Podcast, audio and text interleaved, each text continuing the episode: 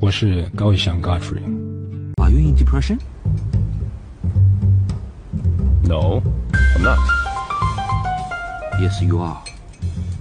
No, I'm not. Yes, you are. Look, you are overeating. I'm not. White clouds linger over the secluded rocks. Green bamboos charms over the clear ripples. Congratulations. I'll be stupid for once. Let it go, please. It's over. But please, work on it. You can do it. 冒失的小丫头，Welcome to Zurich. Take this. Put this in the back.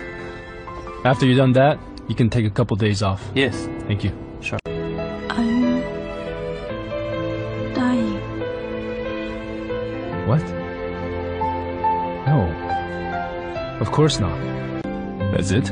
I told you to get out! Get out! Get out now! Get out! 这里睡着王立成，生在瑞士，学在美国，爱上了一位中国姑娘，所以死在中国。还有更多有关于英语的学习视频，包括明星英语、高以翔英语全集哦，可以联系我的微信三三幺五幺五八幺零，跟我来索取哦。